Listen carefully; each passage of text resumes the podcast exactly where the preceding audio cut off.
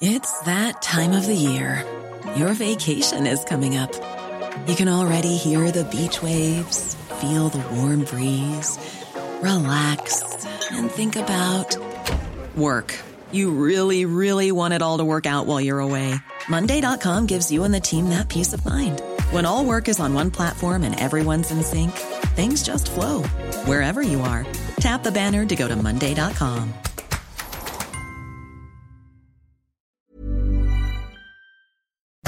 Heraldo Radio. La HCL se comparte, se ve y ahora también se escucha. Inicia las noticias de la tarde con Jesús Martín Mendoza en Heraldo Radio.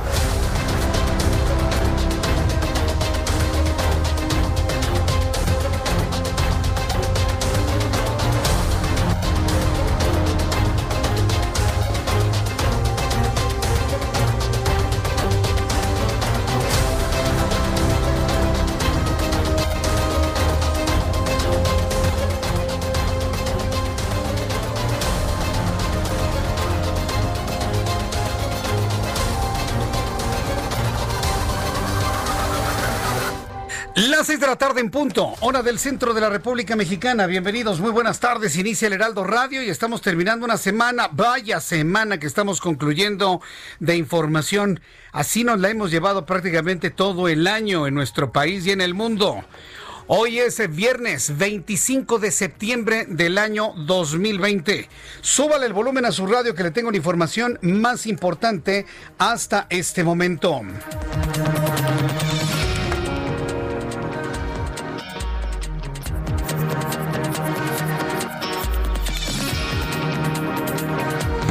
En este resumen de noticias le informo que los padres de los 43 normalistas desaparecidos de Ayotzinapa se manifestaron el día de hoy, se manifestaron frente a la Fiscalía General de la República.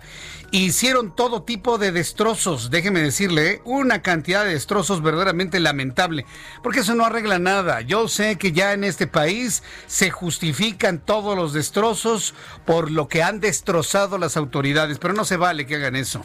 Se pierde legitimidad en los eh, en las protestas. A seis años de Ayotzinapa, padres de familiares de 43 normalistas desaparecidos protestaron este viernes frente a las instalaciones de la Fiscalía General de la República. Después de ser recibidos por Omar Gómez y Jesús Gallo de la Agencia de Investigación Criminal, el abogado de las familias Vidulfo Rosales señaló que si bien se habla de avances, hay situaciones que deberían caminar con mayor celeridad.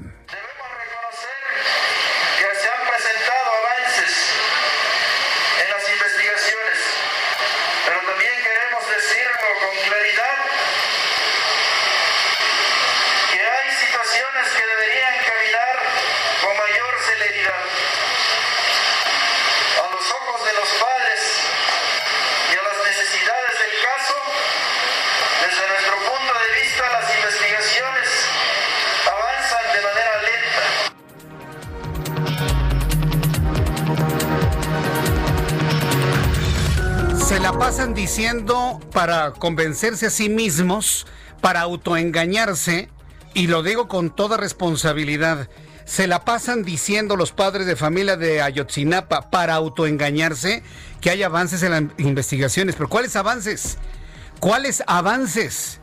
Y la pregunta va a los padres, a la Fiscalía General de la República, a la comisión especial que se instaló para este fin. Se lo preguntamos a Alejandro Encinas. ¿Qué avances? Se la pasan diciendo de que el 70% de avances, que ya hay avances, hoy no sabemos ni un solo avance. Hoy sigue prevaleciendo la verdad histórica. Y la verdad histórica es que los 43 jóvenes murieron en medio de una lucha entre carteles del crimen organizado y de las drogas en Guerrero. Eso fue lo que pasó. Y un grupo los mató, ¿cómo? Incinerándolos que en el basurero, donde haya sido, pero los chavos lamentablemente están muertos. Y esa verdad histórica no han podido cambiarla. Esa es la realidad de las cosas. Pero en este gobierno se trata de estar generando otro tipo de percepciones. Es que ya han avanzado. ¿En qué? Nadie me ha podido decir una cosa distinta Nadie me ha podido decir, y cuando digo me, me refiero a mí, a Jesús Martín, cuando he estado entrevistando a representantes de padres de familia, voceros, abogados, Nadie me ha podido, nos ha podido explicar qué de diferente hay en la investigación. Nadie, si se da cuenta, yo le quiero pedir a usted que me escuche en toda la República Mexicana en este momento, en todo el país. Seamos mucho más críticos con estas manifestaciones. Son seis años donde un grupo de familiares están exigiendo que aparezcan sus hijos. Se hizo una investigación internacional que de manera política este gobierno está persiguiendo a los anteriores, ese es otro tipo de cosas.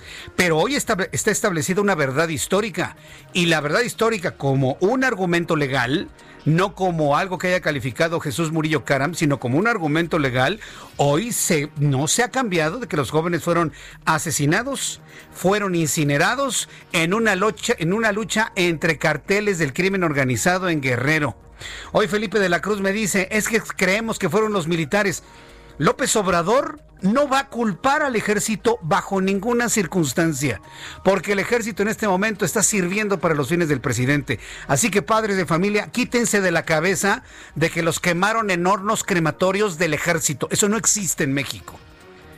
Y si lo que quieren es ver militares tras las rejas, se van a quedar con las ganas porque este gobierno no lo va a hacer por una simple y sencilla razón.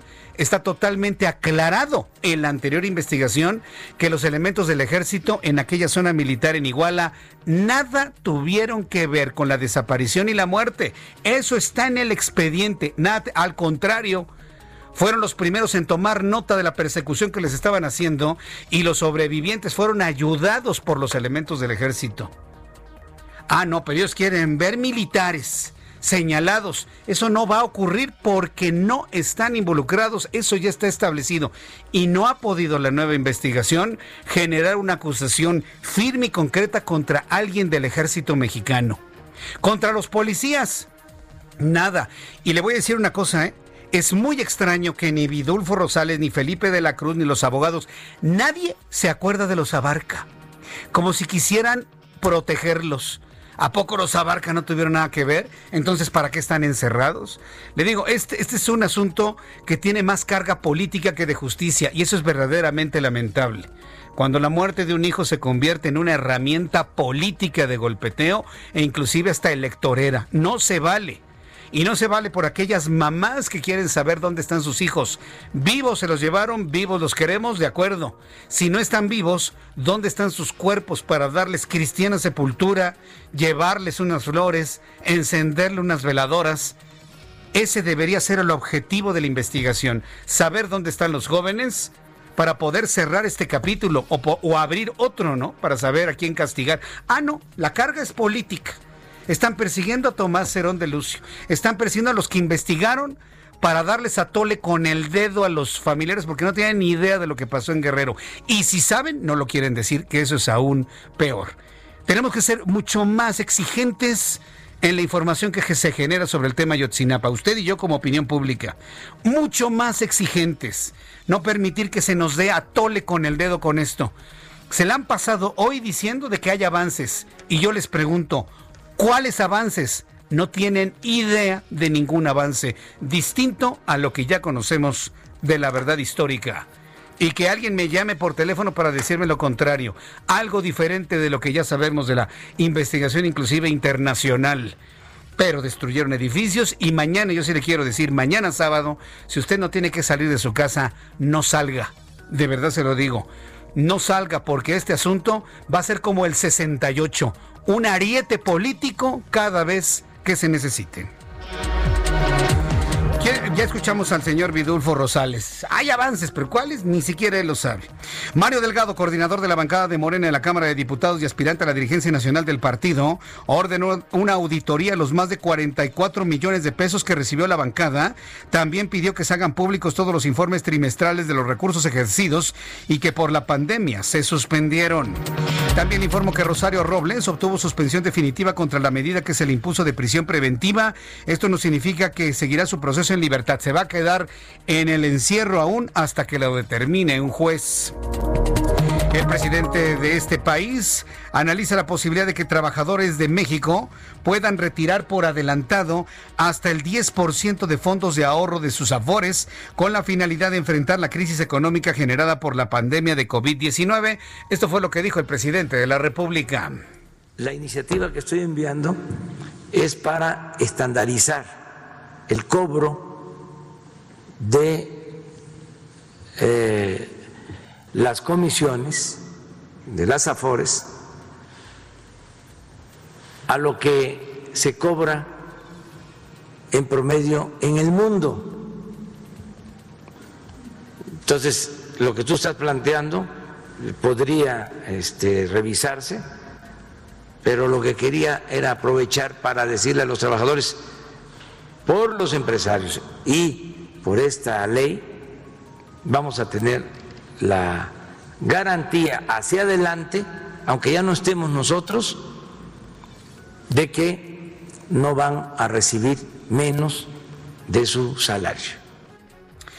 Eso está muy bien que lo garantice el presidente de la República, pero su dedo meñique, el dedo meñique del presidente y de Morena, que es el Partido del Trabajo, insistió desde esta semana el que se expropien, porque esa es la palabra correcta, ¿eh? se expropien los ahorros de todos los trabajadores que suman 5.5 billones, 5 millones de millones, 500 mil millones de pesos y los administra el gobierno federal. ¿Para qué? Para fondear al Seguro Social, para fondear al ISTE y para fondear sus programas de compra de voto, de compra de voluntades, porque finalmente esos son los programas de López Obrador. Compra de voluntad, compra de votos, punto. Yo no me voy a andar por las ramas con el asunto. Le explico hoy en nuestra columna Ojos que si ven, publicada en el Heraldo de México, no pasará no pasará. Y toda la explicación que Juan Musi nos hizo el martes pasado, por cierto, ¿eh? una explicación muy detallada, muy pormenorizada del por, de las razones por las cuales no podría pasar la propuesta del Partido del Trabajo. También reconozco en la columna que ya finalmente un Mario Delgado y diferentes legisladores han desestimado esta propuesta que por tercera ocasión inunda toda la opinión pública en nuestro país. Y si hay una tercera ocasión de intentar quitarnos nuestros ahorros, sí, porque nos los quieren quitar, es porque hay verdaderamente un interés para hacerlo. Si fuera nada más una ocurrencia no hubiera pasado de una sola vez, posiblemente de dos, pero ya una tercera, la tercera ya nos habla de que efectivamente hay alguna mente dentro del movimiento o dentro del Partido del Trabajo que verdaderamente nos quiere despojar de nuestros ahorros. No, Jesús Martín, nada más los vamos a manejar nosotros, pero ahí va a estar el numerito, nada que. Yo le invito que aunque se haya explicado que esto no pasa, usted y yo defendamos con los dientes, las uñas y con lo que sea necesario nuestro dinero, ¿eh? Nuestro dinero en las afores, nuestro dinero en nuestra subcuenta de vivienda, que defendamos nuestro dinero en el banco. Vamos a defender lo nuestro. Y esto es muy importante. Por eso esta semana ha sido tan intensa. Y hoy le entra el presidente con este se salió por peteneras, ¿no? Porque prácticamente no explicó la intentona del Partido del Trabajo. En fin, bueno, pues más adelante le voy a tener detalles de todo lo que comentó y le invito para que lea a través de Twitter, arroba Jesús Martín MX. Mi columna no pasará de ojos que si ven para que vea usted finalmente lo que hay atrás de todo este asunto del Partido del Trabajo. Ya lo puede ver en mi cuenta de Twitter, arroba Jesús Martín MX. Y de acuerdo con el nuevo director, con el director de América del Norte, Roberto Velasco, de la Secretaría de Relaciones Exteriores, en por lo menos cuatro ocasiones Estados Unidos ya ha expresado su descontento por el retraso en la entrega del agua, lo que estaría poniendo en riesgo el acuerdo que se firmó desde 1944, ya que se podría plantear una renegociación del acuerdo. En efecto, es una amenaza que en otras ocasiones, cuando ha habido atrasos, justamente por el tema que comenté de los quinquenios, ha expresado el, gobierno de Estados Unidos como una amenaza y es a lo que no queremos llegar. En esta ocasión hay un congresista de, Texas, eh, un representante, eh, Lyle Larson, que ha planteado esto. Entonces no queremos llegar a eso. Por eso estamos dialogando y se está haciendo un esfuerzo nacional, que es la instrucción que nos ha dado el presidente, de cumplir como lo marca el tratado. Esto es lo que comentó Roberto Velasco. Le tendré más detalles más adelante aquí en el Heraldo Radio. El gobierno de la Ciudad de México inicia este viernes en las jurisdicciones sanitarias de Tlalpan, Tláhuac, Iztapalapa y Iztacalco el proceso de selección de 360 pacientes con COVID-19 que deseen participar en el ensayo clínico con medicamentos para tratar el COVID. Ya a punto de entrar en el décimo mes del 2020, AstraZeneca y la Universidad de Oxford anuncian que van a ofrecer los resultados de su fase 3 de pruebas de vacuna contra COVID a finales de este año 2020. De acuerdo con el recuento independiente de la Universidad John Hopkins, Estados Unidos sobrepasó hoy 7 millones de casos de COVID tras los dos días de haber superado la barrera de 200 mil muertes a consecuencia de esta enfermedad. La tenista mexicana de 22 años, Renata Zarazúa, está a un triunfo de meterse al cuadro principal de Roland Garros en París, el torneo más importante del mundo. Más adelante con Roberto San Germain le vamos a tener toda la información deportiva aquí en el Heraldo Radio. Ya son las 6 de la tarde con 14 minutos hora del centro de la República Mexicana. Saludo con mucho gusto a nuestros corresponsales en todo el país. Empiezo con Claudia Espinosa, nuestra corresponsal en Puebla. Adelante, Claudia. Así es, Martín, te saludo con gusto a ti a los amigos del Heraldo Mediador para darte a conocer. El gobernador Miguel Barbosa Huerta pues, adelantó que esta semana podría cambiar la entidad al semáforo epidemiológico en amarillo. Sin embargo, dijo que aunque esto ocurriera, pues las medidas de prevención y de sanidad continuarán. ¿Esto qué quiere decir? Que bueno, no se prevé una ampliación en el aforo que se tiene para los establecimientos comerciales, que en la actualidad se encuentra en el 30%. Además, todavía no se permite la apertura ni de anchos ni la realización de fiestas en salones ni de más de 50 personas. Señaló que él prefiere ser llamado como una persona cauta a que pudiera existir un rebrote y es que en esta semana pues eh, se ha mantenido el índice de contagios cada 24 horas en no más de 150, por lo que dijo pues prevén que se mantenga así y estarán analizando cuál es la situación que da a conocer el gobierno federal con este semáforo que adelantó podría ya cambiar amarillo para Puebla. Es la información. Gracias por la información, Claudia Espinosa. Muy buenas tardes. Saludo con mucho gusto a Karina García, nuestra corresponsal en Oaxaca. Adelante, Karina.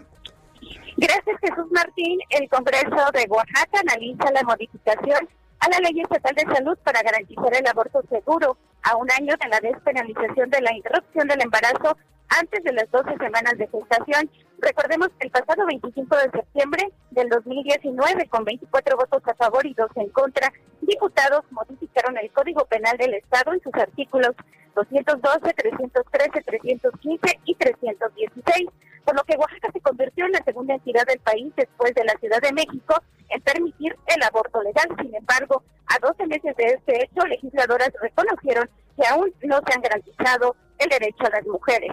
En este sentido, eh, pues, señalaron que con la finalidad de establecer la obligación de las instituciones públicas de salud estatal de proceder a la interrupción del embarazo sin discriminación, pues pretenden reformar esta ley estatal de salud. Es el reporte que te tengo.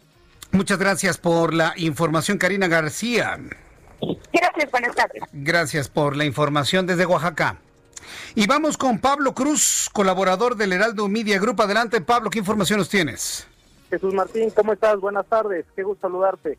Eh, comento que Alfredo del Mazo el día de hoy dijo que en el Estado de México se han logrado equilibrar la apertura de actividades económicas y el cuidado de salud de los mexiquenses, por lo que informó que la entidad lleva siete semanas con índices a la baja en el ritmo de contagios y disminución en hospitalizaciones. Apuntó que esto es resultado del esfuerzo de los mexiquenses lo que a su vez ha permitido que el regreso a las actividades se realice poco a poco e informó que las próximas dos semanas el Estado de México seguirá en semáforo color naranja. En ese sentido, sostuvo que el regreso paulatino de las actividades ha permitido ayudar a la economía de las familias. Eh, la mayoría de las actividades, como la apertura de pequeños negocios, restaurantes, hoteles, centros comerciales, tiendas departamentales, entre otros. Jesús Martín, esa es la información. Gracias por la información, Pablo Cruz. Cuídate mucho, Jesús Martín. Igualmente desde el Estado de México. Son las 6 de la tarde con 18 minutos hora del centro de la República Mexicana. Vamos con nuestros compañeros reporteros urbanos, periodistas especializados en información de ciudad. Daniel Magaña, ¿en qué zona del Valle de México te encuentras? Adelante, Daniel. ¿Qué tal Jesús Martín? Muy buenas tardes. Bueno, pues han regresado y de lleno ya las complicaciones vehiculares. Nos encontramos recorriendo la zona de la calzada de Tlalpan, una velocidad promedio pues de 25 kilómetros por hora prácticamente desde la zona de la estación del metro eh, Villa de Cortés, la zona de Portales, para trasladarse hacia la zona del Estadio Azteca, así que pues ya han regresado estos viernes caóticos, sobre todo en vías primarias, la zona precisamente desde la calzada de Tlalpan para incorporarse hacia el circuito interior, la zona del río Churubusco, un poco más adelante, esta bifurcación hacia la zona del viaducto Tlalpan con complicaciones para quien se traslada hacia la zona de la autopista. Empiezan a caer algunas gotas de lluvia en toda esta zona, así que pues no descartamos que se generalice en los próximos minutos. El reporte Jesús Martín. Muy buenas tardes. Gracias, muy buenas tardes. Vamos con nuestro compañero Gerardo Galicia, quien nos tiene más información en este Valle de México. Adelante, Gerardo. Una tarde bastante fría, Jesús Martín, excelente tarde eh, desde el centro histórico de la Ciudad de México. Y tenemos información para nuestros amigos que van a utilizar la calle de Isabel la Católica. Lo hemos encontrado casi detenida, la velocidad máxima en motocicleta que hemos alcanzado va entre los 10 y 12 kilómetros por hora. No se confíen si necesitan utilizar esta vía para poder llegar al eje 1 norte y es que está saturada por el cierre de la circulación que tenemos sobre la avenida 20 de noviembre. 20 de noviembre únicamente se puede utilizar hasta la calle de República de Uruguay. A partir de este punto ya tenemos cierres a la circulación que realizan elementos de la policía capitalina. Por este cierre, la calle de República de Uruguay queda completamente saturada por lo menos hasta la calle de Isabel la Católica. Todavía es muy difícil transitar en el primer cuadro de la ciudad y en el eje central también tenemos eh, ya un eje central completamente saturado de autos. Lo que están tratando de hacer los elementos policíacos es eh, dar la preferencia a los automovilistas que utilizan esta vía para agilizar el flujo hacia la zona norte de la capital, pero las arterias que cruzan el eje central por algunos instantes eh, se quedan detenidos varios minutos con semáforos en rojo y esto provoca también más caos vial. No se confíen, salgan con varios minutos de anticipación si van a transitar en el centro histórico. Y por lo pronto, el reporte. Muchas gracias por la información, Gerardo. Hasta luego. hasta luego, que te vaya muy bien. Así estamos iniciando nuestro programa del día de hoy, viernes. Aunque sea viernes, qué cantidad de información tenemos el día de hoy. Yo le invito para que se quede con nosotros y además escuchemos con Abraham Arreola lo que sucedía un día como hoy, 25 de septiembre, en México, el mundo y la historia. Abraham Arreola.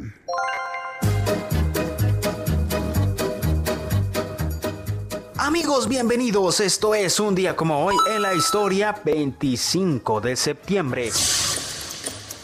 1926, en los Estados Unidos, Henry Ford anuncia la semana laboral de 5 días a la semana y de 8 horas al día. Gracias, Henry Ford. 1956, entra en operaciones el TAT-1, el primer cable telefónico transoceánico. Mientras tanto, en México en 1846, fuerzas estadounidenses capturan la ciudad mexicana de Monterrey. En 1873, en el gobierno de Sebastián Lerdo de Tejada, fueron elevadas a rango constitucional las leyes de reforma. 1877 nace en Guaymas, Sonora, Plutarco Elías Calles, quien fuera presidente de la República en el año de 1924. 1964, los presidentes López Mateos de México y Lyndon B. Johnson de los Estados Unidos se reúnen en El Paso, Texas, para acordar la reintegración simbólica de El Chamizal. Además, hoy es el Día Mundial del Farmacéutico. Y en España, por ejemplo, es el Día Internacional de la Ataxia. Y en México es el día del impresor. Amigos, esto fue un día como hoy en la historia. Gracias. Gracias a, Abraham Arreola por las efemérides del día de hoy, en un día como hoy, 25 de septiembre, que hoy para la familia Mendoza Arriola también es un día de fiesta, por supuesto. Quiero enviarle un caluroso saludo, un gran abrazo a mi hermano Roger Mendoza. Mi querido hermano Roger, hoy es día de tu cumpleaños, te mando un fuerte abrazo, quiero que la pases muy bien en compañía de toda tu familia, en compañía de tu esposa. Dale un beso a Ali, por favor, Ali Mateo. Y desde aquí, Roger Mendoza Riola, celebra tu cumpleaños como siempre, con mucha alegría. Y desde aquí te enviamos a nombre de toda la familia un abrazo, un beso, nuestros mejores deseos de, de salud y de crecimiento como siempre lo has buscado. Hoy es el cumpleaños de Roger Mendoza Riola. Desde aquí te envío un fuerte abrazo, querido hermano. Pásala muy bien y espero que nos veamos pronto, muy pronto. Espero que nos veamos muy pronto. También quiero enviarle un caluroso saludo a la señora Aurelia Montero. Hoy cumple 75 años. Doña Aurelia, de parte de su familia que me han escrito aquí a través de nuestro chat en línea de YouTube, le enviamos un fuerte abrazo. Que la pase muy bien. Feliz cumpleaños que esté usted muy abrazada, muy apapachada, muy felicitada, que le compren pastel. Así que muchas felicidades a doña Aurelia Montero, el día de hoy en su cumpleaños. Y reitero para mi hermano Roger Mendoza, hoy día de su cumpleaños. Desde aquí a los dos, un fuerte, fuerte abrazo. Bien, vamos a ir a los anuncios. Antes de, ir a los mensajes, quiero informarle que al regreso vamos a estar, voy a informarle sobre lo que se ha dicho sobre la investigación de los 43 normalistas desaparecidos de Ayotzinapa. Mire, yo lo sé. Yo lo sé, no me lo tiene usted que decir, de verdad. Yo sé perfectamente bien que el tema ya lo tiene usted hasta el colmo. Pero también le quiero decir, este asunto de los 26 de Ayotzinapa está condenado a ser otro 2 de octubre por el resto de nuestras vidas, por el resto de las vidas de nuestros hijos y de nuestros nietos. México es un país que ve en estas cosas una oportunidad política para sacar raja y que me desmienta el que quiera desmentirme. Aquí están los teléfonos para que me desmientan. Pero tristemente los políticos de este país le sacan raja a este tipo de cosas y todos los meses de septiembre, además de las fiestas patrias, vamos a tener todo este asunto de los desaparecidos de Ayotzinapa como el 2 de octubre. Acéptelo, es lo que tenemos y es lo que hay. Voy a los anuncios y le invito para que me escriba arroba Jesús Martín MX y en YouTube, en mi canal Jesús Martín MX. Escuchas a Jesús Martín Mendoza con las noticias de la tarde por Heraldo Radio, una estación de Heraldo Media Group. Heraldo Radio, la HCL se comparte, se ve y ahora también se escucha.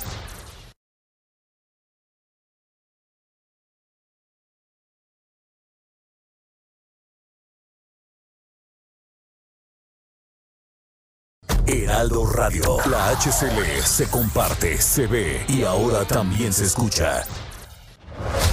Escucha las noticias de la tarde con Jesús Martín Mendoza. Regresamos.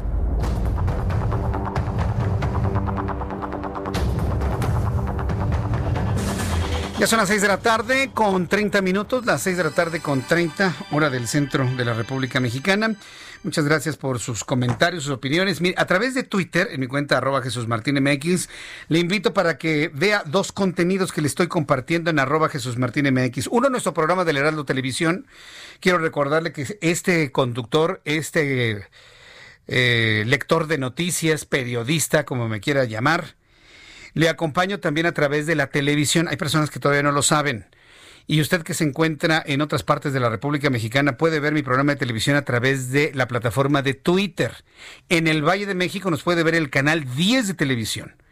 En el canal 10.1 en televisión abierta, en el canal 10 de Total Play, en el canal 10 de Easy a nivel Valle de México.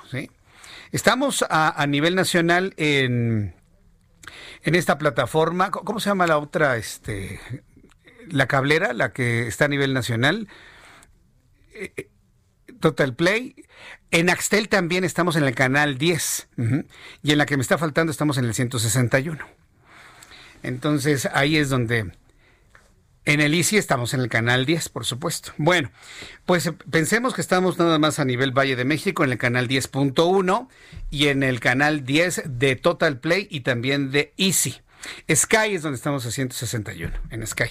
Pero estamos en el sistema básico. A lo mejor alguien no, no lo encuentra. Entonces, yo le invito a que todas las tardes, de 2 de la tarde a 3 de la tarde, de 2 a 3, Encienda su televisor en el canal 10.1, de 2 a 3 de la tarde. Toda la hora. Es más, deje ahí ya encendido su televisor en el canal 10 para que cuando lleguen las 2 de la tarde, usted ya nada más lo prende y listo.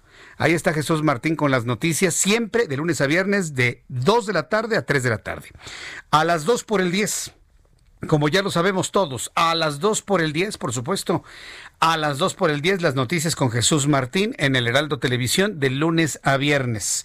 Anótelo en su agenda, es más, ya ponga su televisor en el canal 10 y ahí quédese ya por siempre en el canal 10.1 de su televisión abierta. Eso por un lado, y, le estoy compartiendo el programa del día de hoy a través de mi cuenta de Twitter, arroba Jesús Martín MX, y también nuestra columna, Ojos que, ojos que sí ven, con el tema del día de hoy, no pasará. No pasará la propuesta del Partido del Trabajo que busca lo dicen así, que el gobierno administre las afores. No, que nos quieren expropiar las afores. Ya no va a pasar, está prácticamente enterrada, pero mire, para que no nos hagan un madruguete, porque es, eso también hay que decirlo, para que no nos salgan con un madruguete, es importante que usted lo sepa, que usted lo lea y que mantengamos visible esta, esta intentona del Partido del Trabajo de hacerse de nuestros recursos de las Afores. Entonces yo le invito a que lea No pasará en ojos que si ven, publicado hoy en el Heraldo de México.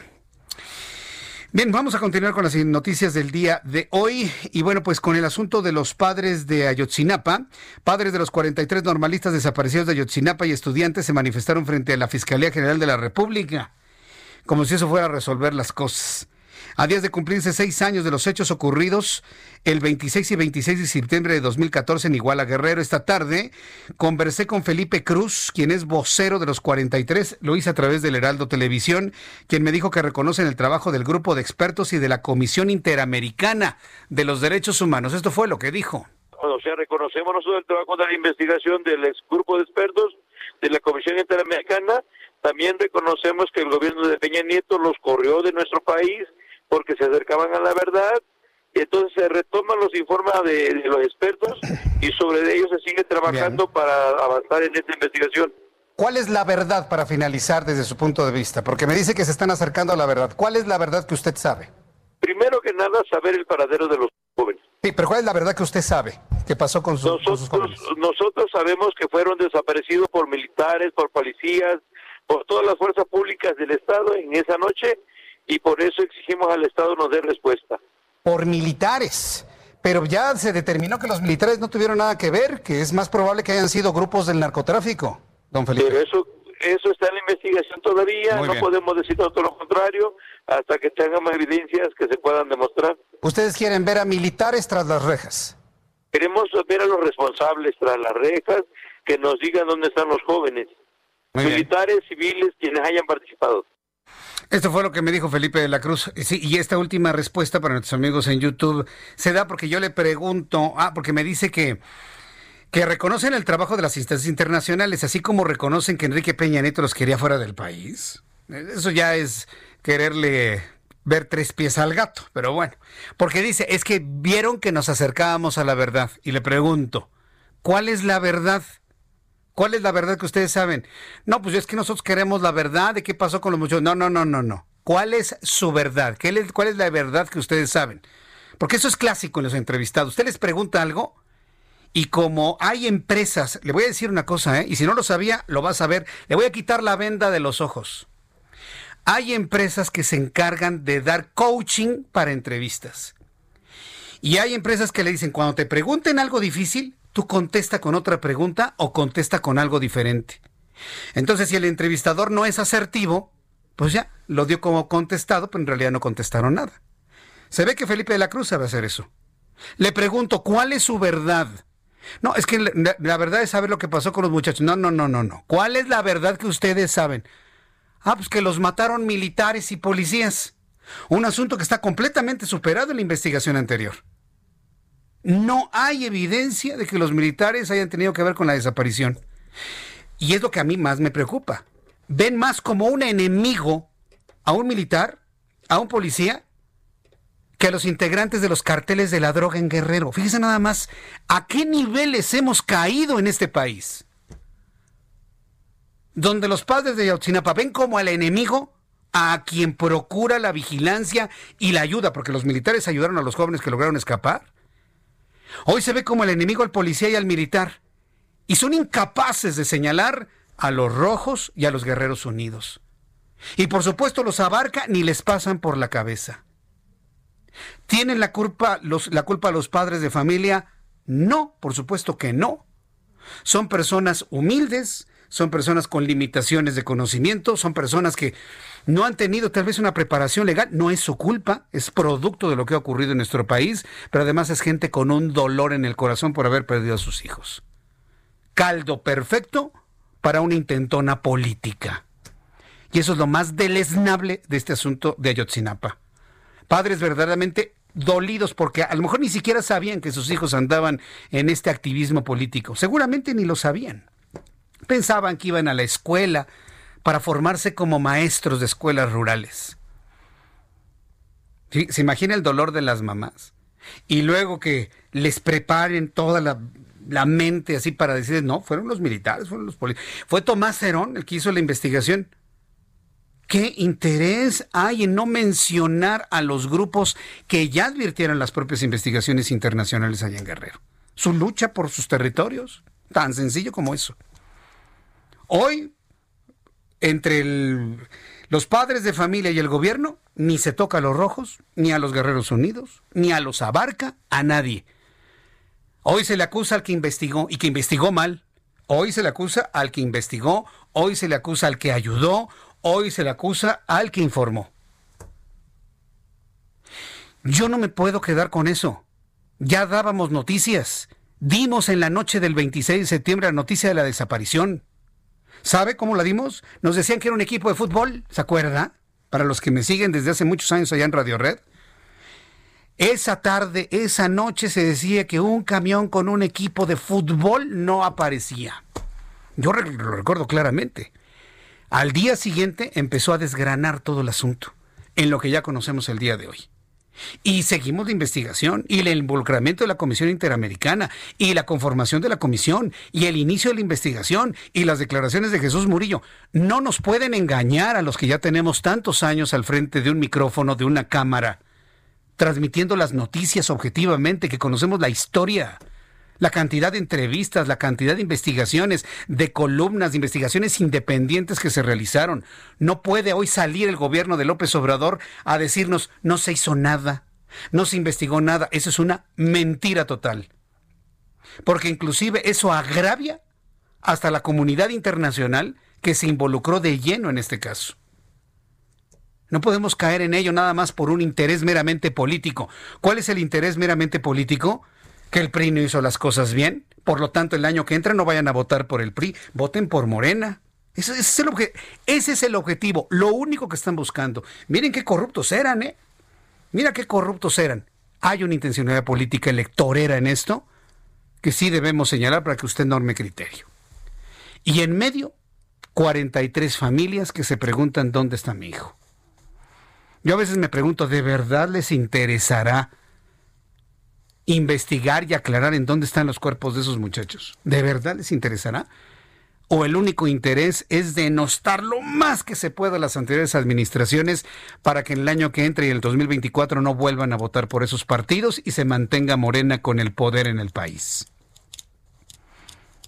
Si no empezamos a pensar de esa manera crítica, señalando este tipo de cosas, la culpa no va a ser de ellos. Mire, yo no veo culpa ni en Morena ni en López Obrador. Ellos tienen su agenda una agenda inclusive dictada desde fuera del país. Ellos tienen su agenda, ellos están haciendo su trabajo. La culpa va a ser de nosotros, ¿eh? los ciudadanos, que no tenemos la capacidad de preguntar, que no tenemos la capacidad de cuestionar, que no tenemos la capacidad de poner en la mesa y analizar, que lo único que nos interesa es que me den una pensión al doble, que lo único que me interesa es que ojalá este gobierno se vengue del que fue o es mi patrón por riquillo nosotros vamos a ser los culpables de que hagan de este país lo que quieran, nosotros los ciudadanos. Ellos, ellos hacen su chamba. Ellos hacen su chamba. El problema va a ser nosotros como sociedad, ¿eh? Yo nada más se lo digo. Y lo veo en el caso de Yotzinapa y lo veo en muchos, en muchos otros casos. Mañana va a ser un día de pronóstico reservado, ¿eh? De pronóstico reservado de verdad yo le digo, si no quiere usted tener problemas en la calle, mejor ni salga mañana, ¿eh? mañana 26, en la capital del país, el resto del país, inclusive Guerrero, igual van a estar tranquilísimos. En lugar de que las manifestaciones sean allá donde están encerrados los Abarca, ah, no, es aquí en la capital del país. ¿Por qué? Porque es político el asunto. Meramente político, no hay otro. El líder de Guerreros Unidos, mejor conocido como el Mochomo, y su abogado fueron vinculados a proceso por delincuencia organizada con fines de, con fines de cometer delitos. Esto está mal. Fueron vinculados a proceso por delincuencia organizada debido a la comisión de delitos contra la salud. Un juez de control del Centro de Justicia Penal adscrito al penal del Altiplano, ubicado en el Estado de México, decretó para ambos la medida cautelar de prisión preventiva oficiosa. El juez fijó además un plazo de cuatro meses para el cierre de la investigación y complementaria contra, contra José Ángel y su abogado. En el caso del abogado Arturo RG fue detenido por la Fiscalía General de Justicia luego de que se comprobara que coordinó el pago de un soborno para liberar al Mochomo cuando este fue detenido en el mes de junio pasado. El Mochomo tiene mucha información y ha sido detenido por, por otros asuntos, pero se le ha vinculado al caso de Ayotzinapa y casualmente lo dejaron libre. ¿Qué sabrá? Y que algunos quieren que no hable y que no diga, por eso hay que dejarlo en libertad a, como dé lugar. Es un asunto que está, perdón, es, una alcantarilla esto. ¿eh? Y vuelvo a decirle, los papás están en medio, pues aceptando todo lo que les digan en esta lucha política que se trae en diversos grupos aprovechando lo de Ayotzinapa, lamentablemente. Vamos a ver finalmente qué es lo que puede cantar el Mochomo finalmente para poder entender con toda claridad qué fue lo que pasó con los jóvenes hace seis años. Y tras rechazar que se ha desviado recursos de la bancada para financiar su campaña por la dirigencia de Morena, el coordinador de los diputados morenistas, Mario Delgado, dijo que pidió a la Cámara de Diputados publicar los informes trimestrales de gastos de los grupos parlamentarios y auditar los gastos de la bancada. Buena idea, ¿eh? De Mario Delgado. Va a haber más de uno que se va a sentir con un callo, ¿eh? Machucado. Uy, sí, se lo puedo asegurar. Esto luego de que un grupo de 29 legisladores de Morena acusaron que la coordinación del grupo parlamentario de Morena ha sido opaca en rendir cuentas durante los dos años. Estos dos años de legislatura y expresaron su temor a que estén siendo desviados para financiar la campaña de Mario Delgado. Dice, a mí que me esculquen, ¿eh? Vamos precisamente con Ival Sandaña, quien nos tiene más detalles de lo que ha sido pues este fuego amigo, porque prácticamente es un fuego amigo. Iván Saldaña, adelante, te escuchamos. ¿Qué tal, Jesús Martín, amigos del auditorio? Bien lo dices, fuego amigo dentro de la bancada de Morena y del partido en general en esta disputa por la dirigencia nacional del partido. Hay que recordarlo, Jesús Martín, que son tres diputados que buscan la presidencia de el partido Morena, está Javier Hidalgo, está por supuesto Mario Delgado y pues quien es uno de sus mayores contendientes, por lo menos desde la bancada eh, Porfirio Muñoz Ledo. Este grupo de los 29 legisladores que citas, entre ellos, por ejemplo, Lorena Villavicencio, pues son básicamente afines a Porfirio Muñoz Ledo, acusaron que pues en dos años de la gestión de Mario Delgado, pues eh, al frente de la, de la bancada de, de, Morena en la Cámara de Diputados, no se han transparentado los recursos en los cuales pues se han, se han ocupado. Mario Delgado contestó precisamente el día de hoy. Esta acusación se dio a conocer el día miércoles. Hoy contesta Mario Delgado en un mitin de su campaña para la dirigencia en Acapulco Guerrero y ahí eh, primero dice que pues eh, esta carta que recibió de los diputados el pasado 9 de septiembre, en donde le pidieron transparentar los recursos, dice que tiene, no tiene firma, sino un listado de nombres y dijo que él ha hablado personalmente con varios de esos diputados, de esos 29, y dice que algunos desconocen de este documento, no cita nombres, pero bueno, sí está la acusación de diputados como Lorena Villavicencio. Después, Mario Delgado también dijo que para que no quede dudas de este planteamiento de manera, eh, pues, eh, este planteamiento que piden los diputados de manera legítima, pues ya pidió como presidente de la Junta de Coordinación Política información a la oficina de la es la oficina de la información pública de la Cámara de Diputados para que ésta pues publique los informes trimestrales de los gastos que han tenido las bancadas, todas las fracciones, Jesús Martín, las ocho fracciones. Y lo segundo, le está pidiendo en otra carta al Contralor que audite los egresos de la bancada de Morena. Esto es lo que pues está solicitando el día de hoy el, coordinador de la bancada de Morena, también presidente de la Junta de Coordinación Política y aspirante a pues la presidencia nacional de ese partido. Eh, Jesús Martín, pues básicamente hay grupos ya, eh, se evidencia la división eh, pública de estos grupos de Morena en la Cámara de Diputados. Correcto, pues gracias por la información, Iván Saldaña. Seguimos informando, buena tarde. Seguimos muy atentos de lo que ocurre ahí. Pues ahí están las cosas, están todos enfrentados.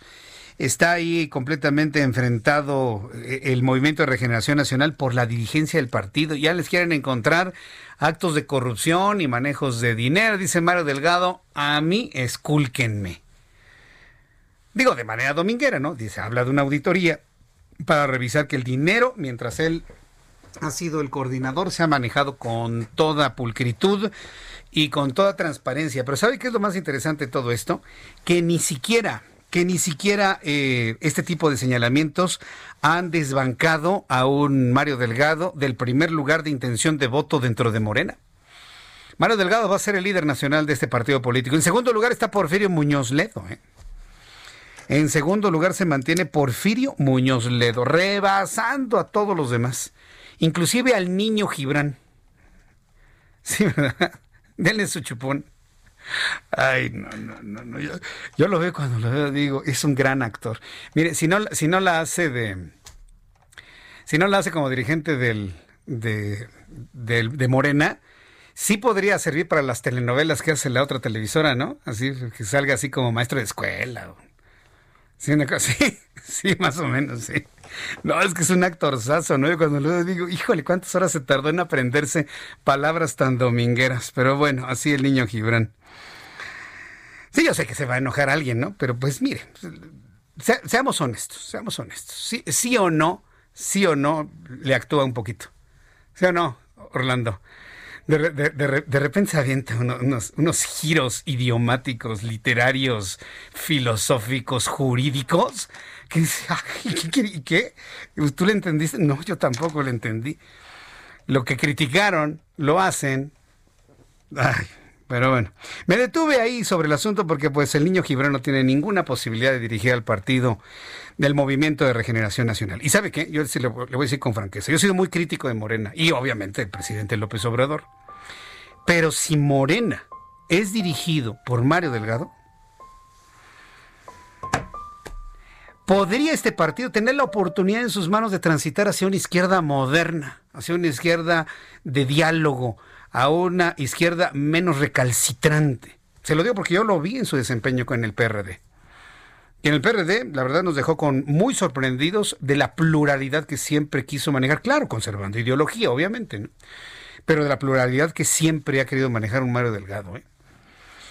Y, y, lo vimos ahora, sobre todo con decisiones muy independientes de la Cámara, aun cuando el presidente estuvo apretando el pescuezo, como se dice popularmente. Entonces yo creo que si llega Mario Delgado a, las, a dirigir Morena, podría haber un cambio muy importante en ese partido político que va a ser el heredero del PRD. El heredero del PRD. Yo lo veo así.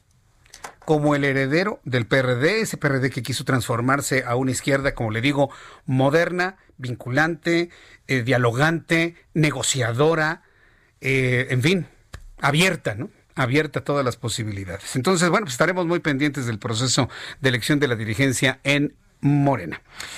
En otro asunto, la Sala Superior del Tribunal Electoral del Poder Judicial de la Federación confirmó por unanimidad de votos los cambios realizados por el Consejo General del Instituto Nacional Electoral, el INE, el pasado 18 de septiembre, a los lineamientos, cronograma, convocatoria relacionados con la elección de la dirigencia del Comité Ejecutivo Nacional de Morena.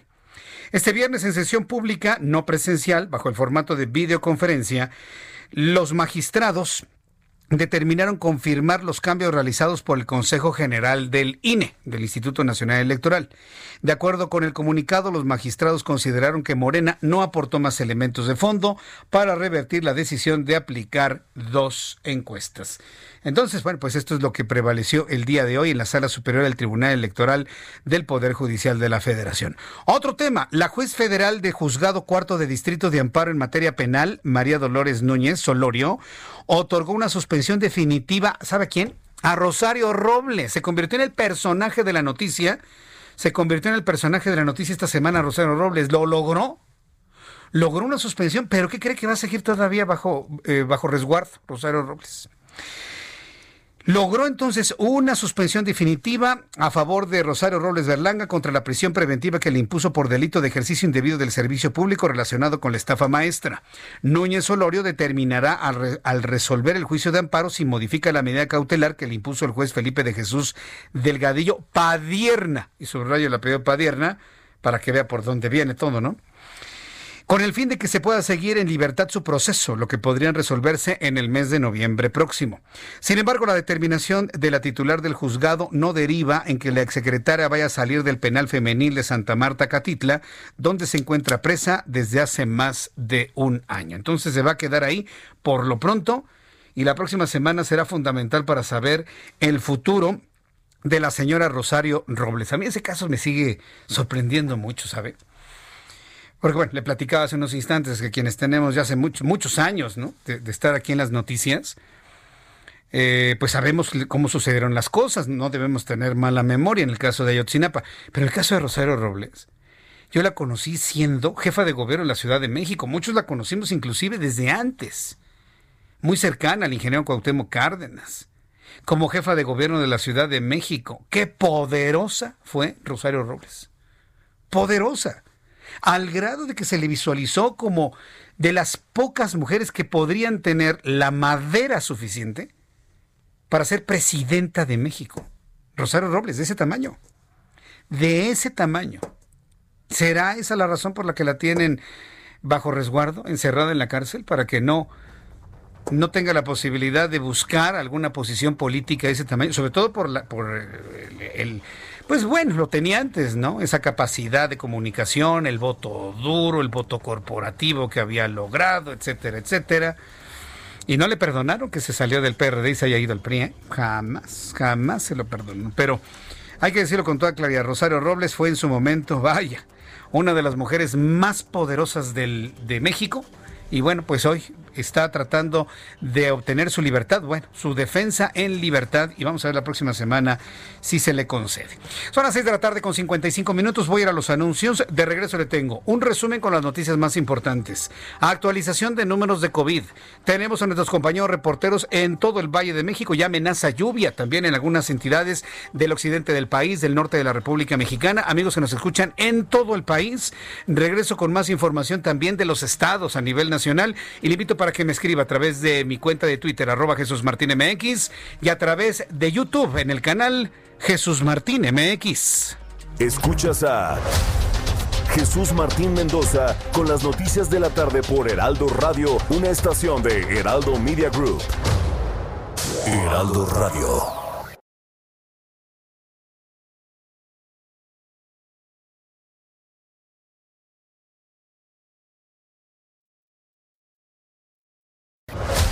Escucha las noticias de la tarde con Jesús Martín Mendoza. Regresamos.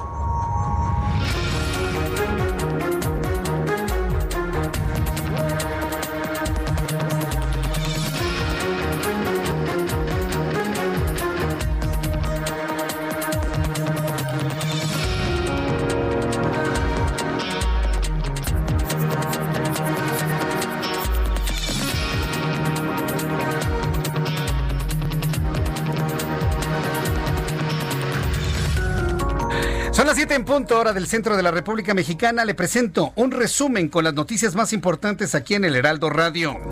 A seis años de Ayotzinapa, padres de familia de los 43 normalistas desaparecidos vandalizaron la Fiscalía General de la República, sus oficinas en Avenida de los Insurgentes. Piden mayor celeridad en la investigación. En este resumen de noticias también le informo que este sábado el presidente de este país va a presentar un informe sobre avances en las investigaciones del caso Yotzinapa. ¿Por qué mañana? ¿Por qué la fecha de la muerte? Asunto político, ¿no? Dice que va a presentar avances de las investigaciones de Ayotzinapa. Mis compañeros periodistas aquí en el Heraldo Radio le tendrán cuenta de lo que dicen ellos haber avanzado.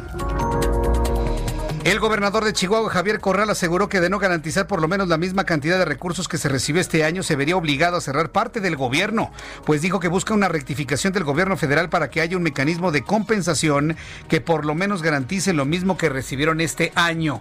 Es decir, está enfrentado el gobernador panista Javier Corral contra el morenista Andrés Manuel López Obrador porque le cerró la llave. Lo anterior al hacer referencia al anuncio de la presidencia de la República, la reducción del 5.5% al gasto federalizado. Agregó que esto es general en el país para las entidades federativas y es una afectación muy fuerte, lo que ya los panistas consideran una fractura del pacto federal.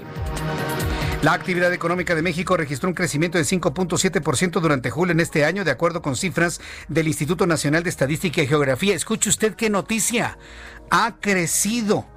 Hay la actividad económica en un 5.7% según el INEGI, luego de tocar mínimos históricos en mayo por la pandemia y se han sumado dos meses de importantes incrementos. Entonces, bueno, pues desde que empezó la nueva normalidad el pasado 1 de junio hasta este momento, entonces ya con datos claros, con datos calculados del Instituto Nacional de Estadística y Geografía, podemos hablar de que efectivamente ya ha habido un incremento en la actividad económica en México. La capital de la República, atención en todo el país, sobre todo para quienes nos quieren visitar posteriormente aquí en nuestra Ciudad de México, continuará en semáforo naranja durante la próxima semana. La Ciudad de México permanecerá en semáforo epidemiológico naranja, lo que representaría la decimocuarta semana consecutiva con ese color. La jefa de gobierno Claudia Sheinbaum dijo que en la última semana hubo una reducción en las hospitalizaciones por COVID-19, lo que podría ocasionar una tendencia a la baja. Esto fue lo que dijo la jefa de gobierno. Aún cuando hay una ligera reducción en la hospitalización, la ciudad permanece en semáforo naranja. Les informo que tomamos la decisión, además, de que las oficinas públicas y privadas sigan trabajando a distancia hasta no llegar al semáforo verde para evitar el crecimiento en el número de hospitalizados. Hemos visto cómo en diversas ciudades del mundo ha habido rebrotes, por lo que preferimos ser cautos en la apertura de actividades, arriesgarnos a tener que regresar al semáforo rojo.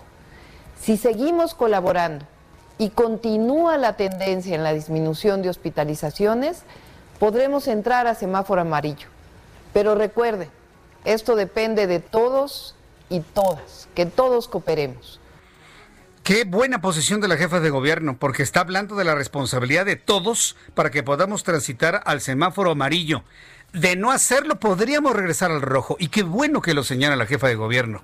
Me parece que es muy importante que haga un llamado al no confiarnos. Pero ya vio hoy la Ciudad de México. No, no, bueno. Está así. ¿Qué, ¿Qué ánimo? ¿Qué están paseando? ¿Qué están haciendo en la Ciudad de México la gente? Tránsito por todos lados, gente por todos lados, comiendo en los mercados, uno encima del otro. ¿De verdad ya no creen en el COVID? Y le hablo a los habitantes de la capital de la República y de otras partes del país, ¿de verdad ya no creen en el COVID? La Fiscalía de Justicia de la Ciudad de México subió la solicitud de pena de, eh, pena contra la maestra Mónica N, 10 años, de 57 a 67 años, ante el Tribunal de Enjuiciamiento del Poder Judicial de la Ciudad de México, que lleva el caso, lo reveló el abogado de la exdueña del colegio Repsamen. La señora esta, la Mónica Villegas, que era la dueña del de la escuela a la que le construyó un santuario en mármol y que por supuesto la estructura no lo aguantó y por eso mató a 19 inocentes niños. Mónica Villegas fue declarada culpable por la muerte de 26 personas, entre ellas 19 niños que murieron tras colapsar el plantel del sismo registrado el 19 de septiembre de 2017. Le digo colapso que se debió a las modificaciones que hizo en el edificio para tener su nidito de amor. Le puso mármol, le puso un super jacuzzi. Ya sabe que cada metro cuadrado de agua pesa una tonelada. Pues tenía como tres toneladas de agua en el lugar, mármoles. Y bueno, pues viene el temblor y todo eso se cayó, por supuesto. Esa es la responsabilidad por la cual se le señala a Mónica Villegas de ser la responsable de la muerte de 26 personas. La Organización Mundial de la Salud advirtió que antes de la llegada de una vacuna exitosa contra el COVID-19, la cifra de muertos podría duplicarse a 2 millones. Mike Ryan, director del programa de emergencias de la Organización Mundial de la Salud, dijo que el impacto podría ser mayor sin una acción concertada para frenar el avance del coronavirus. Agregó que el número de 2 millones de muertos no solo es imaginable, sino que lamentablemente es, dijo, altamente probable. El desfile anual del Carnaval de Río de Janeiro fue suspendido a consecuencia de la pandemia. El espectáculo de talla mundial no se puede realizar en febrero dados los niveles de contagios de COVID-19 en Brasil. Observe usted esta información. Se están cancelando eventos multitudinarios para febrero de 2021. O sea, la nota es esa que la peligrosidad del COVID va a prevalecer todavía hasta el mes de febrero de 2021. Para mí esa es la nota. Que no haya desfile de Río de Janeiro la verdad es lo menos importante. Es malísimo el desfile. Yo conozco gente que ha ido al desfile de Río de Janeiro y es un verdadero fraude. No ve usted nada este, todo está maloliente, no puede comprar nada, lo que puede comprar es carísimo, no lo tratan bien, no bueno. En las gradas, si usted es mexicano y no compra lo más caro, lo, suben hasta Gallola y ve apenas ahí dos hormiguitas ahí que van bailando. No, no, no, malísimo. ¿eh? Así que mire, si no hay Festival de Río de Janeiro, ni se preocupe. Aquí la noticia es que no se puede hacer un Festival de Río de Janeiro en febrero, lo que ya nos indica lo que se está proyectando en cuanto al comportamiento del virus, al menos en Brasil, para el año 2021. La Liga Independiente de las Escuelas de Samba anunció que la propagación del coronavirus ha hecho que sea imposible llevar a cabo los desfiles tradicionales que son un pilar cultural y para muchos un fuerte sustento. Actualmente Brasil se encuentra entre los primeros tres países más afectados por la pandemia. Pascal Soriot, director ejecutivo de AstraZeneca, informó que será a finales del año cuando se ofrezcan los resultados obtenidos de la fase 3 de pruebas de la vacuna contra COVID-19 que desarrollan en conjunto con la Universidad de Oxford. Después de parar el desarrollo de ensayo dos veces, Soriot mostró su confianza en que se conozca si la vacuna es segura y efectiva a finales del año entre noviembre y el mes de diciembre. Son las noticias en resumen. Le invito para que siga con nosotros. Le saluda Jesús Martín Mendoza.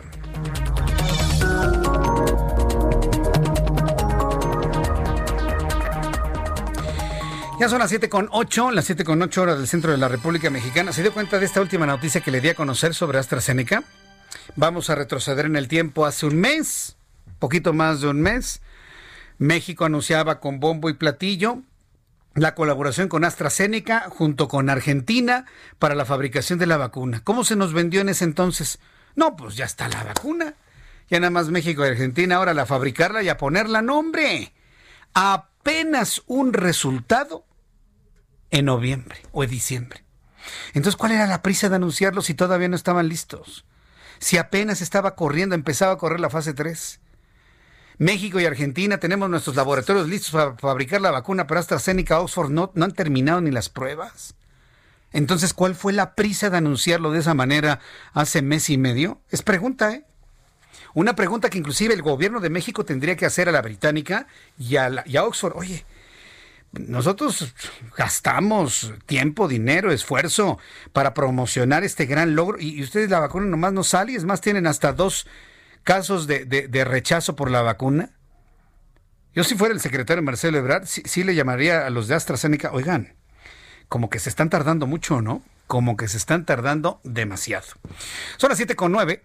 Vamos con nuestro compañero Daniel Magaña a bordo de su vehículo que recorre las calles de la Ciudad de México. ¿Dónde te ubicas, Daniel Magaña?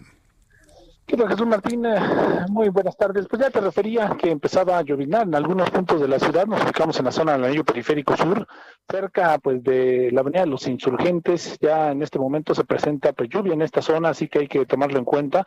En cuanto a las condiciones viales, bueno, pues también son adversas. Ya tenemos bastante carga vehicular en la incorporación hacia la zona de hospitales, la zona de la calzada de Tlalpan y en la incorporación hacia la zona del viaducto Tlalpan.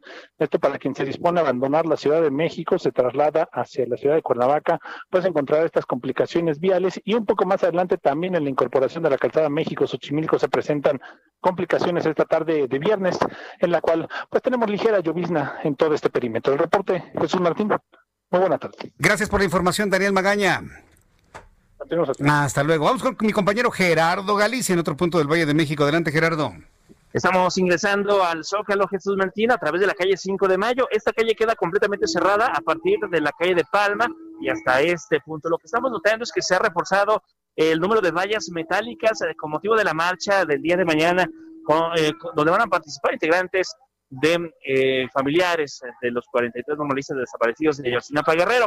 Estamos viendo también una gran cantidad de personas que están gritando consignas a favor del presidente de la República y por supuesto en el otro extremo y justo sobre la explanada el campamento de Frena. No hay mayor roce, ya tenemos cada vez más vallas metálicas separando ambos bandos, una fuerte presencia de elementos policíacos y también lo que ya se nota son algunos negocios como el Monte de Piedad colocando protecciones por la marcha del día de mañana que se está programada en punto de las 4 de la tarde, estaría partiendo de la columna del Ángel de la Independencia hasta este punto. Son, es una marcha por los eh, seis años, en conmemoración de los seis años de la desaparición de los jóvenes de Ayotzinapa Guerrero. Y justo en el Monte de Piedad ya se están colocando un enorme tapiado. Tenemos eh, también algunos otros eh, aditamentos que están colocando en las ventanas para evitar la ruptura de vidrios. Por supuesto, esta acción la vemos en otros negocios. Y por lo pronto es el reporte, tenemos un centro histórico todavía con bastante movimiento Sí, y calles completamente saturadas de vehículos. Oye, ¿si- ¿sigues viendo estos grupos, entre comillas, obradoristas que están amenazando con golpear frentistas? Sí, sí, sí, llegan en grupos, eh, por algunos momentos bastante nutridos y lo que sorprende es la cantidad de groserías que puedes decir en un minuto. Son muchas eh, señoras, eh, adultos mayores, la mayoría, pero sí, siguen llegando, algunos se van, pareciera que llegan relevos, pero no cesan de gritar la cantidad impresionante de gritos. A mí me sorprende cómo las mujeres son capaces de, de- de gritar tal clase de improperios, Gerardo. ¿No te has sorprendido tú? Sí, la verdad es que so- sorprende en cuanto... Sí, que órale, ¿qué dijo? Sí, sí, sí. Señora, Cuando ¿me escuché por bien? ejemplo, a la distancia podrían verse como abuelitas adorables. Ya cuando eh, te acercas a, a ellas y sale o coincide la salida de algún integrante de frena, Sí. eh, bueno, la cantidad de, de- de palabras eh, es impresionante las que mencionan aquí las señoras. Sí, no, no, qué cosa. Bueno, Gerardo, muchas gracias por toda esta crónica de lo que está ocurriendo en el Zócalo Capitalino. Nada más hay que estar muy pendientes, ¿eh? Si inicia ahí una gresca, primero te resguardas y luego nos llamas por teléfono para informarnos lo que está ocurriendo en el Zócalo. Gracias, Gerardo. Claro que sí, le informaríamos inmediatamente, Jesús Martín. Claro que sí, muy pendientes con Gerardo Galicia. Gracias, Gerardo. Gerardo Galicia desde el Zócalo Capitalino con toda esta información y todos nuestros compañeros reporteros urbanos muy atentos. Ahora que dice Gerardo Galicia, no hemos visto casos de abuelitos adorables que de repente hablan. Y me acordé de una cuenta en Twitter que es este, la abuelita de AMLO. No sé si la has visto, ¿no? No, no, ya, ya es muy antigua, ¿no? La, la abuelita de AMLO. No, no, no. Bueno, es lo más divertido que puede existir. Claro, para el que tiene el hígado el hígado de aguantar, de aguantar muchas cosas. Antes de ir con lo siguiente, porque tenemos un invitado de lujo aquí en el estudio, de lujo, de lujo, de lujo, quiero enviarle un caluroso saludo a Enrique Ramírez. A Enrique Ramírez, quien me está escribiendo a través de nuestra cuenta de YouTube. Eh, Eric, ya es que no entendía ni mi propia letra, perdón. Eric, de verdad te lo juro, no entendía lo que escribí aquí. Eric Enrique Ramírez. Está en la oficina, que se me hace un crimen en viernes, a esta hora todavía en la oficina. Ha, ha de ser una oficina bancaria, yo creo. Sí, porque sí, los bancos cierran cuatro, cuatro y media, algunos a las siete, y hay quienes, los que cierran a las cuatro y media, se van a las ocho, ocho y media de la noche, tratando de, de que todo empate. Bueno, Enrique, eh, Eric Enrique Ramírez está con todos sus compañeros en la oficina y dice que están escuchando el Heraldo Radio y que ya lo conectaron a una bocina y está sonando en toda la oficina. Bueno, pues a nuestros amigos de esa oficina, que yo me imagino que debe ser una oficina financiera, porque no me podría explicar qué otra cosa podría ser. Pues desde aquí les enviamos un saludo. Que terminen pronto. Si salen ya tarde, acuérdense que va a llover, acuérdense muy bien y platíquenle a todos sus amigos, a todos sus compañeros de todo el edificio, de todo el corporativo, de toda la compañía, que los saludamos hoy por la tarde y que aquí pueden informarse todas las tardes con la información más importante en el Heraldo Radio. Gracias, Eric Enrique Ramírez por eh, hacernos saber esto y de verdad muchísimas gracias. Nos sentimos muy halagados de que hagan de este programa su programa de elección para informarse todas las tardes el Heraldo Radio. Por cierto, estamos en toda la República Mexicana. Bien, me da mucho gusto saludar aquí en el estudio a Carlos Allende, Sir Allende con palitos y bolitas, mi querido Sir Allende. Carlos Allende, Desde que bienvenido. empezó este rollo no habíamos, no habíamos coincidido aquí en Creo que en no habíamos cabina. concedido. Sí, porque normalmente los viernes luego ando en, en posición remota. Haces bien, haces bien, Ah, porque sí, es viernes. y hoy- y, que- y hoy estoy aquí en el. Ah, de veras, sí, no habíamos conseguido. Fíjate. Hemos coincidido más en en tele, tele. ¿no? Más en en- tele. sí, exacto. Ah, pero quiero decirle que Carlos Allende ya tiene su programa de palitos y bolitas. Luego, luego termina el Heraldo Noticias a las 3 de la tarde. Entonces, para que usted ya vaya armando toda su agenda de programas informativos. De 1 a 2 está Manuel Zamacona con toda la información. De 2 a 3, Jesús Martín Mendoza con Heraldo Noticias. A las 2 por el 10. Y terminamos a las 3 de la tarde y se arranca Palitos y Bolitas con Sí, Carlos Allende. Tal cual, mano. Ya es la nueva era. ¿no? La nueva era. De programación de paquete. Sí. ¿no? En esta de las O sea, noticias. cuando usted ya está comiendo con toda la familia, cuando termina está perfectamente informado y hasta explicado palitos y bolitas Ya para algo, y llegar aquí a dar clases a la oficina de, mira, mano, ¿a qué no entendiste lo de la ley de remuneraciones? Ya te voy a decir cómo está el rollo. Porque, digo, no, le- no le tienen que pasar la fuente, no pasa nada. O sea, yo no pido regalías por lo que, por lo que explico. Ah, bueno, menos mal. Sí, sí, sí. Menos no, imagínate, tener una cuenta de banco tan abultada, pues ¿qué hago con tanto dinero? Pero bueno, sí. oye.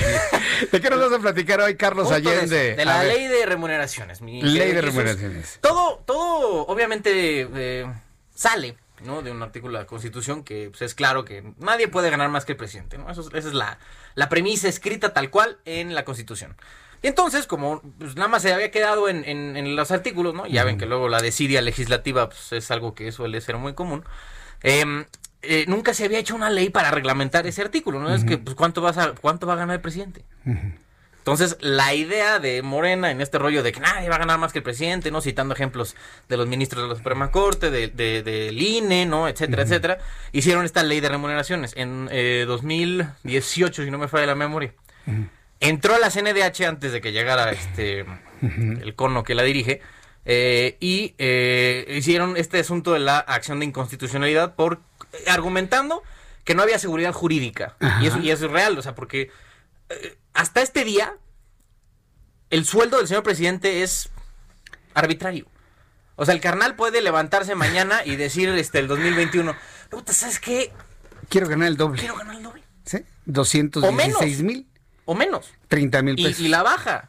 Y, el rollo con eso es que como es el tope, el, el techo, vamos a decirle, pues todos los que están en medio se los lleva de corbata.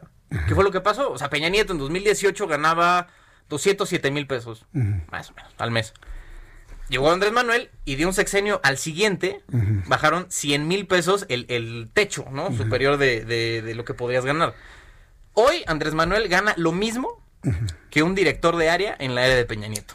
Ajá. Entonces son este 100 mil pesos que ya te llevaste corbata todos los que estaban en medio. Ajá. Por ejemplo. Ah, y justo hice el- el- la comparación del presupuesto de egresos del 2018 contra 2020. Un jefe de unidad, así se llama, el cargo en, en la jerarquía se llama jefe de unidad, gana 32 mil pesos menos en 2020 que en 2018 y hacen exactamente el mismo trabajo. Y posiblemente hasta más si hablas de los adelgazamientos y como dice el presidente, las limpias. Exactamente. Bueno, bueno, ¿te acuerdas del, del, este, ¿cómo se llama esto? del decreto que dijo que iban a donar, ¿no? Al, al 25 o 50% del sueldo, una cosa así. Y súmale ese tipo de cosas y vas diciendo esto, ¿cómo, es que ¿cómo es posible? Entonces, la ley de remuneraciones, la idea es crear una especie de criterio objetivo Sí. para pues, calcular cuánto debería ganar el presidente. Ahora, quisiera preguntarte a ti y a la amable gente que nos está viendo y escuchando, no pensemos en Andrés Manuel. ¿Cuánto debería ganar el presidente de México? No estoy hablando de Andrés Manuel. La figura de presidente, La institución la institución presidencial. ¿cuánto debería ganar? Considerando que ese sería lo que el tope, ¿no? El techo. Y estamos hablando de que meteremos en la misma bolsa a los ministros de la Suprema Corte, a los consejeros del INE, a los magistrados del Tribunal Electoral. Sí. ¿Cuánto le vas a pagar? Yo te puedo decir la cifra que yo creo que debería ganar un presidente, Pero- tomando en cuenta que su trabajo es único. La más, riesgos- la más alta de las responsabilidades. los riesgos que implica, Claro. los riesgos que implica, los riesgos, lo difícil de la toma de decisiones y que evidentemente sus subalternos estarían pues igual o debajo de ese tipo de responsabilidades. Yo creo que una institución así debería estar tasada en un millón de pesos al mes. Ah, sí. Y te voy a decir una cosa, ¿eh? Hay gente en México que gana más de eso todavía. Sí, bueno, pero pues es gente, empresarios, ¿no? Sí, Dueños por de muchos- supuesto. de muchos negocios. Pero si tú colocas el sueldo de un presidente de la República, después ya no le das ningún tipo de pensión al final. Con ese millón de pesos mensualmente seis años. durante seis años, creo que tiene lo suficiente para que vivan él, sus Para hijos. que si no, Si no, digo. Sí, no, ríete, pues, ¿qué hiciste, no? O sea, no, estás gastando en renta ni nada. Por, por- por supuesto que. pues, claro. Porque suena inocente lo que yo digo, de que no se lo van a gastar y que van a ahorrar y que con eso van a garantizar su vejez, por supuesto que no, ¿no? El que gana un millón se gasta el millón y el que Sí, gana sí. mil se gasta los mil.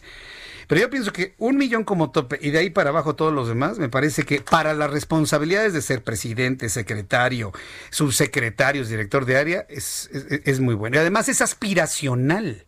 Claro. Porque tú cuando ganas bien, le estás mandando un mensaje, oye, si tú trabajas, tú estudias, vas a poder ganar estos niveles de dinero cuando estés en el gobierno haciendo bien las cosas. Pero dime hoy, qué talento, qué inteligente. ¿Se va a ir por 30 mil pesos a trabajar en el gobierno, 40 mil pesos? Pues claro que no, se van a la iniciativa, iniciativa privada y ¿qué te queda en el gobierno? Gente mediocre, gente que no va a hacer su trabajo. O sea, es un arma de dos filos. ¿no? Bueno, pues ahí podemos ver. Yo, la neta, estaba pensando más en la figura de los 300 mil por ahí. 300 mil. Sí, y ahí pues pones poner la misma. Ponle hasta 500 mil. Yo no Bueno, veo abajo de 300 mil. Sobre todo por el nivel de responsabilidad. No, que bueno, me queda clarísimo, pero pues tomando en cuenta un poco el, el impacto al, al presupuesto que podría tener ese, pues esa escala de salarios, pues a mí se me hace Digo, muy ambicioso, por supuesto, ¿no? Entre mejor le pagues a alguien que haga un trabajo de ese Pues de esa cal- de ese este de esa altura, ¿no? Sí. esa responsabilidad, pues mejor, ¿no? Sí, fíjate, le pagas un millón de pesos al presidente y un secretario puede ganar 700 mil, 800 mil pesos. ¿Sabes cuántos chavos se van a preparar para poder decir, yo quiero ser secretario porque quiero ganar eso? No, pues estaría muy chido. Y haciéndolo bien. Digo, falta Es, es estimulante, Sí, pues. claro, pero pues, bien ya- manejado, ya- ya da un poco de utopía en tu en tu Sí, eso, mira, todas las cosas buenas en este país, tristemente, son una utopía. Pues sí. Pero bueno, el chiste es que aquí en esta reforma que aprobaron ver, esta semana, el diputado Pablo Gómez se... ¿El que se enojó conmigo? Ese mero, Ah. el, tu amigo. Sí, El, cuate. el- el padrino de tus hijos. Cuate, cuate, cuate, cuate. Carnal, lo tienes en, en marcación rápida. Sí, en tus números sí, gratis. Lo tengo mis favoritos. Oye, este, bueno, este carnal eh, se sacó, pues así dijo, "Bueno, pues vamos a intentar darle un poco de, de seriedad, de objetividad a este asunto. Bueno, eh, decidió que una buena forma era eh, tomar el PIB per cápita, ¿no? O sea, el, el PIB total de este país lo dividimos entre la cantidad de gente, entre la totalidad de cabezas que hay, es el PIB per cápita. Y si eso lo multiplicas por 10, que es el nivel de jerarquías que hay en la Administración Pública Federal, te da lo que él considera o él está proponiendo en la iniciativa que ya se aprobó en la Cámara de Diputados, debería ser el sueldo del señor presidente. Si haces el cálculo, te sale en 108.900 pesos al mes. 108 mil. 108 mil. ¿Qué digo? A mí me suena poco. Sí, yo pienso que es Para mí me suena poco. Hay muchas personas que nunca verán un sueldo así, pero si tomamos en cuenta lo que es ser. No, bueno, y perdón, podremos ¿no? estar de acuerdo o no con las decisiones que ha tomado Andrés Manuel, pero el vato, no, o sea, no, no es ningún tonto. O sea, él, él estuvo cascando durante 18, 20, 25 años para llegar a, a- a ¿A la dónde altura, ¿no? donde está. Y pues de alguna forma hay que compensar, ¿no? De estar ahí picando piedra tanto tiempo. Ahora, lo que le veo de bondad a esta propuesta de, del diputado Pablo Gómez es que eh, hasta ahí es como incentivo. O sea, porque si la, la- la economía crece, el PIB per cápita también crece y por lo tanto, tu sueldo también. Ah, e- eso suena bien. Sí, sí. Si lo vemos así, sí. Ya me gustó. Digo, de, de un inicio. Pero la yo lo- base es baja. Sí, Yo- aumentaría todavía- un poco la base y de ahí, pues ya la idea es como el, el- el- el ajuste. Ya tiene sentido tus 300 mil pesos. Exacto. Pero yo, yo las pondría, yo lo pondría en 500. A lo Bueno, mejor sí. entre 300 y 500, ¿no? Ahí le das y 300. de- este, este es tu rango, papi. Hazle como 488 mil 970 quieras. Y 20 centavos. con 20 centavos. Sir Allende, ¿dónde te vemos? ¿Dónde te escribimos? ¿Dónde te seguimos? Platícanos, por favor, Bueno, la en estos segundos. Sí, la programación del Herado Televisión a las 3 en punto de la tarde después de, de tu noticiero. Y nos vamos, nos veo en, redes sociales en arroba Sir Allende en Twitter, Instagram y Facebook. Carlos Allende, Sir Allende, muchas gracias. De nada, Jesús Martín. Nos escuchamos el próximo viernes. Mensajes y regresamos. Escuchas a Jesús Martín Mendoza con las noticias de la tarde por Heraldo Radio, una estación de Heraldo Media Group. Heraldo Radio.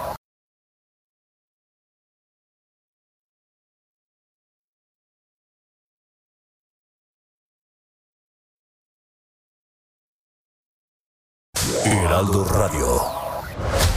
Escucha las noticias de la tarde con Jesús Martín Mendoza. Regresamos.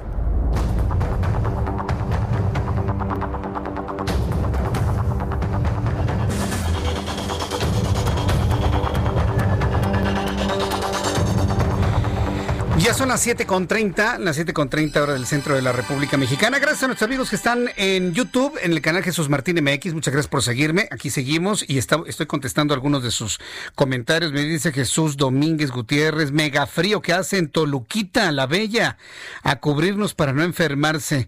Gracias Jesús. Pues hay que irse a comer una torta, ¿no? Ahí a la vaca, ¿no? En el Zócalo, ahí en los portales. Una tortita de chorizo verde con su crema, cebollita. Y luego con los chilitos que hacen ahí, hechos en casa, que tienen ahí. Pide chilitos nuevos, ¿no? Digo, por aquello de no te entumas. Pide chilitos nuevos. Mire, mire mi boca. Y, y mire que estuve a dieta, ¿eh? Y, y estoy todavía con un régimen muy, muy, muy controlado. Pero sí me puedo comer una tortita de chorizo verde, por supuesto. Claro que sí. Saludos a nuestros amigos que nos escuchan en Toluca.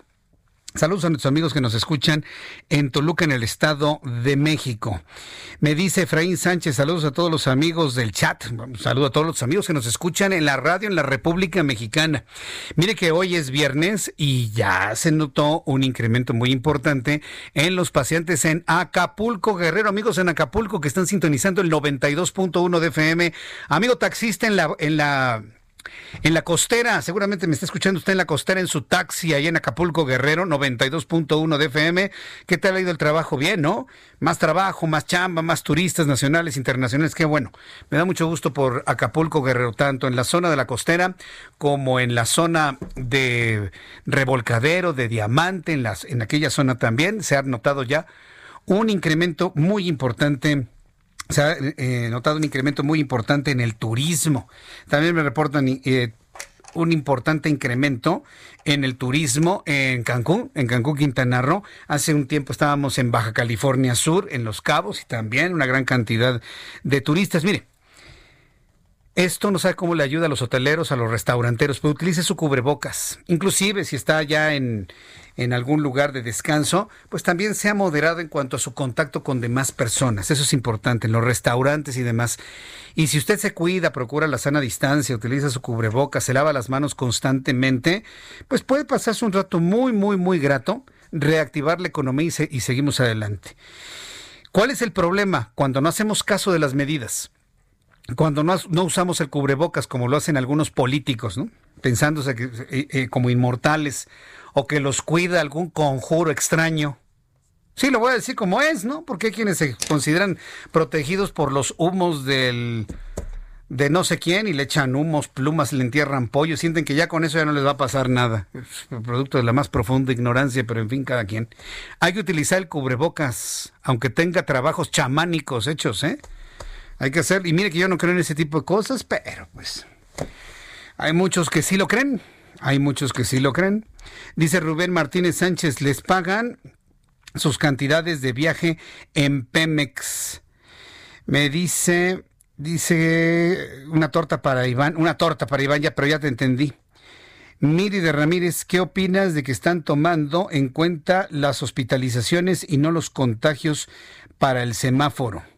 Pues yo sigo pensando que toda la contabilización que se está haciendo de COVID-19 es más baja de lo que en realidad ocurre. ¿eh? Tenemos entonces ya la entrevista, Orlando. Bien, vamos a continuar con, con, la información y me da un enorme gusto saludar a la doctora Yolanda Cervantes Apolinar. Ella es directora de investigación, desarrollo clínico asuntos médicos de vacunas de Glaxo, a quien yo le agradezco estos minutos de comunicación. Doctora Yolanda Cervantes, me da mucho gusto saludarla. Bienvenida. Eh, buenas noches, Jesús Martín, a tus órdenes. Muy contenta de estar contigo y con tu audiencia. Gracias por estar con nosotros. Le ha invitado para que nos hable de la importancia de la vacuna contra el rotavirus en la temporada invernal, porque bueno, toda la atención ha estado en el COVID-19, pero hemos abandonado otros temas como la influenza, que ya está empezando, y el asunto del rotavirus, sobre todo en este riesgo para los niños, este virus que llega al tracto digestivo. Coméntenos qué es lo que están visualizando para esta época de rotavirus. Y bueno, mira, Jesús Martín, creo que lo que tú mencionas, esta importancia de la prevención de otras enfermedades, se visualizaba por la Organización Mundial de la Salud y, los, y el CDC, que era probable que las coberturas de vacunación pudieran bajar debido a las medidas de distanciamiento social por la crisis sanitaria que estamos viviendo en el mundo. Entonces el llamado es ahorita pues a, a recordar la importancia de la vacunación y de las vacunas con las que sí contamos ahorita, que son las vacunas que están en la cartilla nacional de vacunación, por ejemplo, en la que se incluye la vacuna contra rotavirus. Entonces, en la recomendación es vacunar a los dos y a los cuatro meses de edad. Eh, es una vacuna que se aplica en, los lactantes pequeñitos. ¿Y porque es importante relacionarlo con temporada invernal? Porque también se conoce que rotavirus tiene una estacionalidad y es en invierno donde también se presentan el mayor número de casos. Sin embargo, esto ha cambiado en nuestro país afortunadamente desde la introducción de la vacuna de manera universal en el 2007, donde cayó la mortalidad en México en más del 50% por diarrea en niños menores de 5 años. Entonces, pues bueno, ahorita una recomendación para para todos es ir a revisar las cartillas de vacunación, acudir con su médico a buscar las vacunas para completar el esquema, los centros de salud, a, su médico de preferencia para que realmente puedan aplicarse esta vacuna y disminuir la posibilidad de padecer diarrea grave por rotavirus, que la característica más importante es que es una diarrea pues que en los niños pequeños con una sola evacuación pueden estar deshidratados. Por eso es tan importante. Entonces, con una sola evacuación, un niño se puede deshidratar. ¿Viene acompañado de vómito también? Sí, Sí puede acompañarse vómito, fiebre, malestar general, pero la característica más importante es lo líquido de las evacuaciones y, a veces es difícil. De hecho, los niños que tienen complicaciones o que desafortunadamente pudieran a llegar a, morir por ello es porque no tienen suficiente hidratación y no a veces no les da tiempo de llegar al hospital, ¿no? Entonces, qué importante, pues existen ya vacunas para prevenirlo.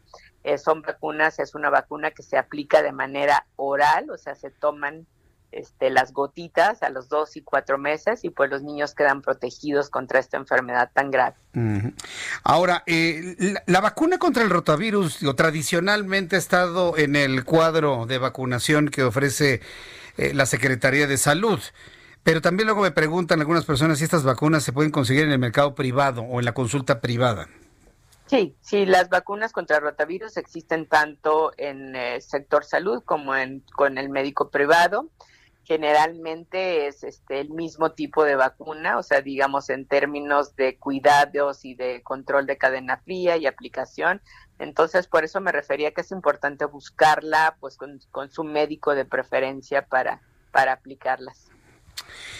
Bien, correcto. Pues esta vacuna no tiene ningún problema, ¿verdad? Está muy desarrollada, es, es una vacuna muy segura. Sí, mira Jesús, pues aquí lo que es importante destacar, este, por ejemplo, eh, la vacuna que en este momento se aplica en el sector salud, que es una vacuna de dos dosis a los dos y cuatro meses, es una vacuna que tiene ya más de 16 años desde que se eh, empezó, se registró, de hecho se registró primeramente en nuestro país en el 2004 y pues ya te digo, se han ocupado eh, millones de dosis en el mundo, más de 100 países en el mundo la utilizan dentro de su programa de vacunación universal. Entonces sí, su perfil de seguridad es bastante conocido y eh, recordemos que en el caso de vacunas siempre van a personas eh, sanas, por lo que es muy importante el objetivo de seguridad, siempre es el número uno tanto en el desarrollo como en el posterior uso digamos, de manera masiva.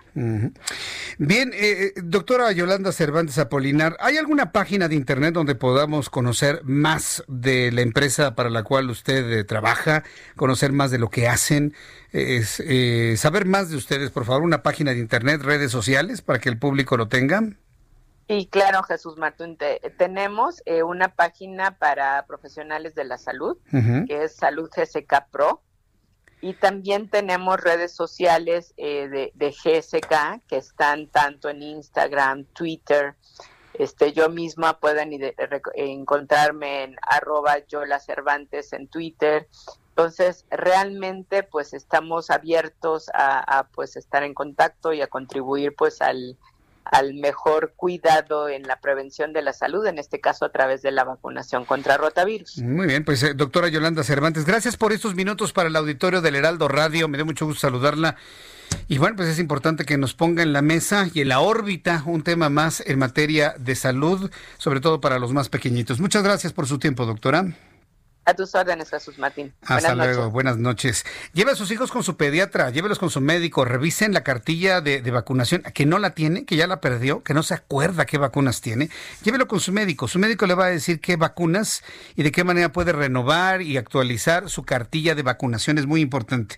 Hemos conversado con la doctora Yolanda Cervantes Apolinar, es directora de Investigación, Desarrollo Clínico y Asuntos Médicos de GlaxoSmithKline, GSK. GSK México y les agradezco mucho y bueno, estamos siempre en contacto con ellos. Bien, cuando son las 7.40, ya me están, me están preguntando a través de nuestra plataforma de YouTube que se me está pasando el tiempo. Jesús Martín, se te está pasando el tiempo. ¿No nos vas a dar las recomendaciones de cine? Por supuesto que sí.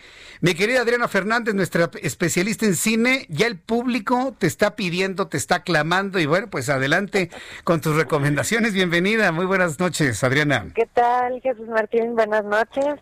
Pues sí, qué bueno que están todos listos para Sí. poder escuchar las recomendaciones. Tus seguidores de todos los viernes ya me están preguntando que por favor no vaya a faltar la recomendación. Si no, si la otra vez no sabes cómo me fue. Entonces, entonces pues estamos listos para escuchar tus recomendaciones para este fin de semana, mi querida Adriana. Muchísimas gracias, Jesús Martín, y muchas gracias a las radioescuchas.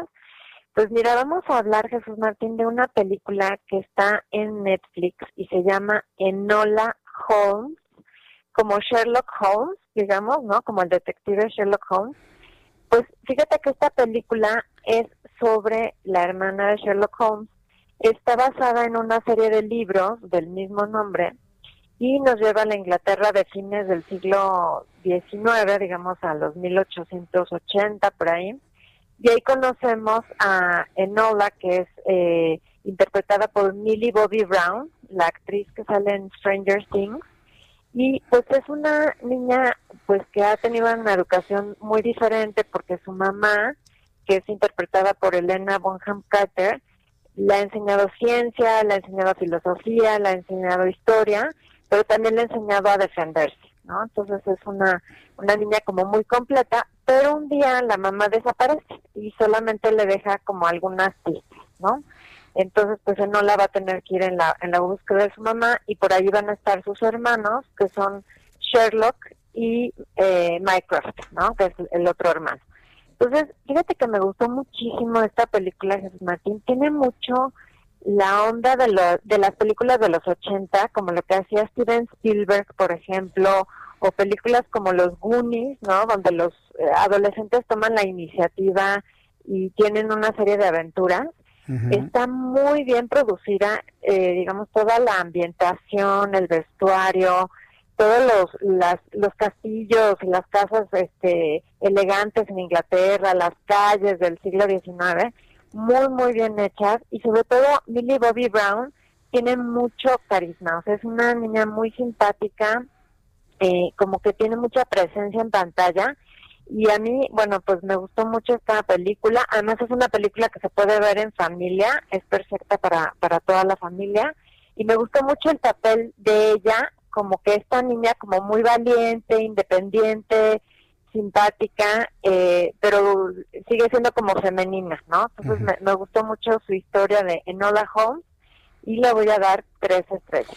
Tres estrellas para Enola Holmes. Bueno, muy bien, pues mi primera recomendación del día de hoy. Segunda recomendación para este viernes, Adriana.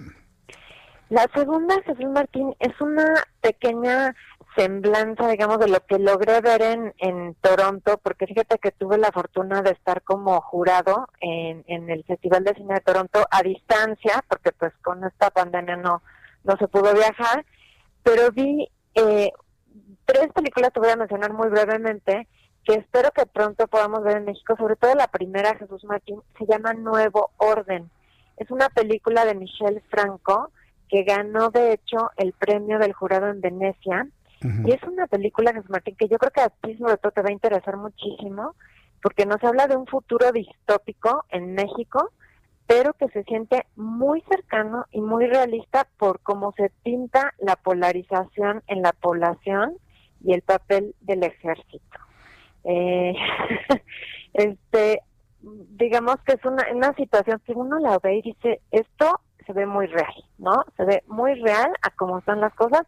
Eh, en ese sentido, bueno, Michelle Franco, que es un cineasta joven, pero tiene pues una buena trayectoria, tiene una gran narrativa en la película y logra muy buenas actuaciones, entre ellas la de Diego Boneta, a quien conocemos como Luis Miguel, ¿verdad? La, la Ahora lo conocen como el Luis Miguel 2, ¿no?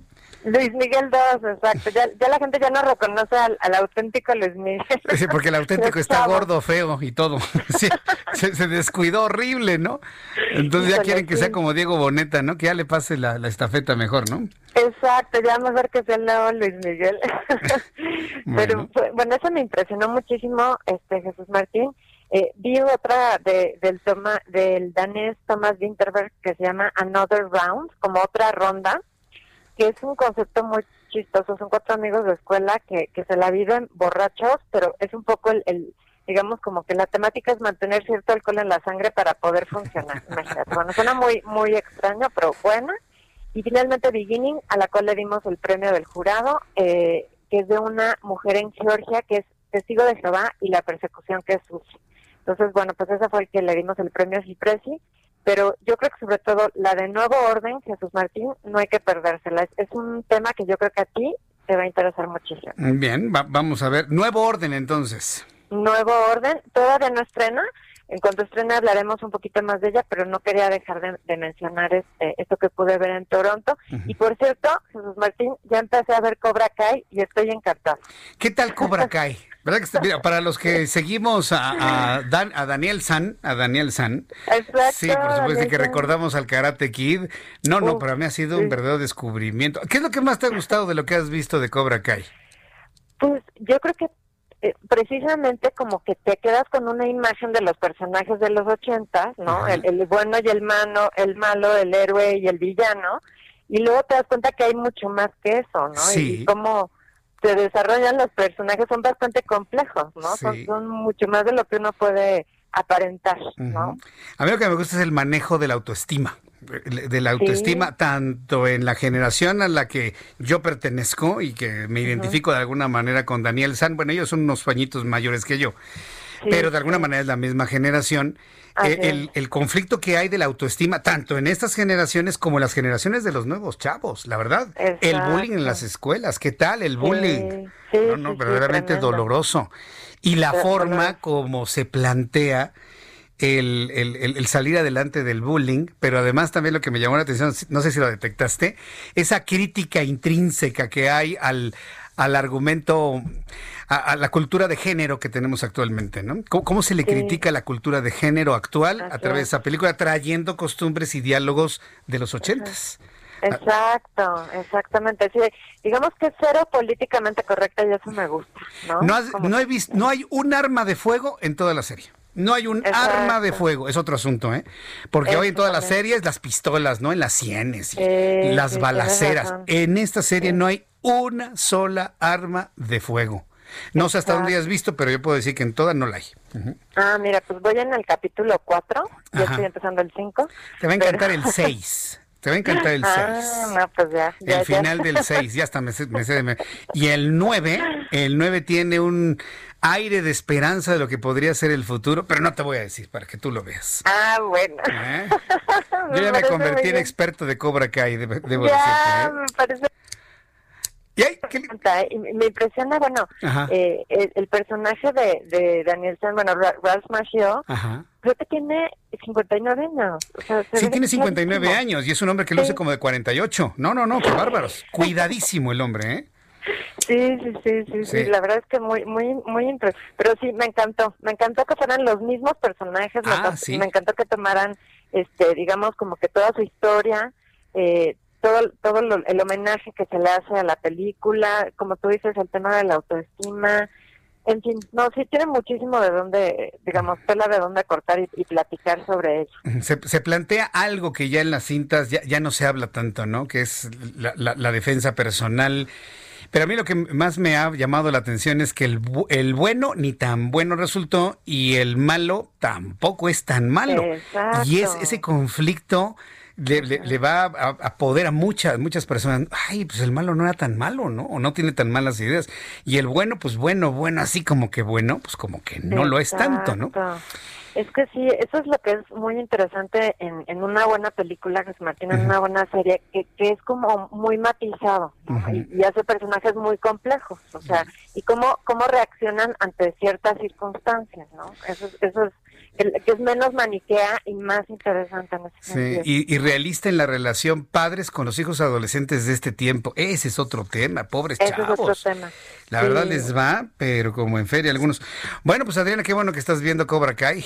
Te, te lo vas a echar una semana, en este fin de semana. Si te enganchas, te lo acabas el, el domingo ya. ya. me la voy a echar el fin de semana para, para seguirla platicando en la próxima. Sí, y esperar la, la, la, la tercera temporada, eh, que ya se anunció para el 2021. Ah, no, pues ya, ya queremos que sea. Gracias, Adriana. Que tengas muy buen fin de semana. Tu cuenta de Twitter, por favor. Claro que sí, es arroba adriana99, arroba adriana99, aquí me pueden escribir o hacer preguntas con muchísimo gusto. Arroba Adriana99. Mi querida Adriana, pásala muy bien, te envío un abrazo. Gracias por tu participación. Escuchamos el próximo viernes. Buen fin de semana. Igualmente, Jesús Martín, un cinematográfico fin de semana. Gracias, Adri, que te vaya muy bien. Hasta luego. Hasta luego. Bye. Adriana Fernández, nuestra especialista en cine. Ya son las 7.51, las 7.51 hora del centro de la República Mexicana. Y bueno, de, de Adriana Fernández también de- debo decirle que ella es coordinadora de la maestría en dirección de empresas y entretenimiento de la Universidad Anáhuac. Bien, vamos a vamos con ah, los datos de COVID, ¿verdad? Sí, si no me dice Orlando se me, se me van pasando. A ver, tenemos datos de COVID-19, estamos terminando la semana. Y bueno, pues antes de darle datos de COVID, sobre todo para que usted vea el contraste, le tengo información de último minuto. Súbale el volumen a su radio. Súbale el volumen a su radio. Escuche lo que le voy a informar. Campeche ha sido declarado el primer estado de la República en semáforo en verde. Digo, qué bueno. Si es real y si es verdadero, qué bueno. Si no es real, si es para maquillar y darle por su lado a Andrés Manuel López Obrador, porque sí, hay que decirlo como es, todos los trabajadores de las secretarías de Estado le dan por su lado al presidente para que no patee sillas. Si es para darle por su lado, qué grave. ¿eh? ¿Por qué le digo esto? Porque yo esta semana platiqué con Alejandro Macías, doctor infectólogo, conocedor sobre este tipo de temas, y él me dijo en entrevista que el sur sureste de la República Mexicana tiene todavía muy altos índices de positividad de COVID-19. ¿Qué es positividad? El número de pruebas que salen positivas. De cada 100, por ejemplo, en Oaxaca, 71%, 71 pruebas son positivas de cada 100. Y el promedio en el sur sureste de la República Mexicana va en ese, ese porcentaje. Entonces imagínense de lo que estamos hablando. Y me ponen a Campeche ya en verde. ¿A poco los papás, los padres de familia, van a enviar a sus niños a las escuelas el lunes en Campeche? Eso quiero verlo. Eso quiero ver. Est- est- Estaban en naranja, casi rojo hace unos días, y ahorita ya están en verde. ¿Van a experimentar con los habitantes de Campeche un semáforo en verde? No, no hagan eso. Señores, no hagan eso. ¿Qué más quisiéramos que ya hagamos nuestras actividades normales, pero no estén experimentando con Campeche? Yo sí le pido a nuestros amigos campechanos desde aquí que lo tomen con calma, ¿eh? Y están en todo su derecho, si no quieren llevar a sus niños a la escuela, de no llevarlos, ¿eh? Y mantener la educación a través de la televisión y la radio en Campeche. Ya nos vamos. Gracias por estar con nosotros. Ah, le digo entonces, números de COVID. 720.858, 5.401 más de ayer al día de hoy. Muertos mexicanos, 75.844, 405 más de ayer al día de hoy. Índice de letalidad no se mueve, se mantiene en 10.52% en México, cuando en el mundo es de 3.09 más del triple en México el índice de letalidad. Son las 7.55, ya nos vamos. Gracias por habernos acompañado esta tarde, esta noche aquí en el Heraldo Radio. Lo espero el próximo lunes a las 2 por el 10, a las 2 de la tarde por el canal 10 de su televisión, a las 2 por el 10 y en la radio a las 6 de la tarde, 98.5 de FM en el Valle de México y en la enorme red de emisoras en todo el país. Soy Jesús Martín Mendoza, pase buen fin de semana. Hasta el lunes. Esto fue las noticias de la tarde con Jesús Martín Mendoza. Heraldo Radio 98.5 FM, una estación de Heraldo Media Group, transmitiendo desde Avenida Insurgente Sur 1271, Torre Carrachi, con 100.000 watts de potencia radiada.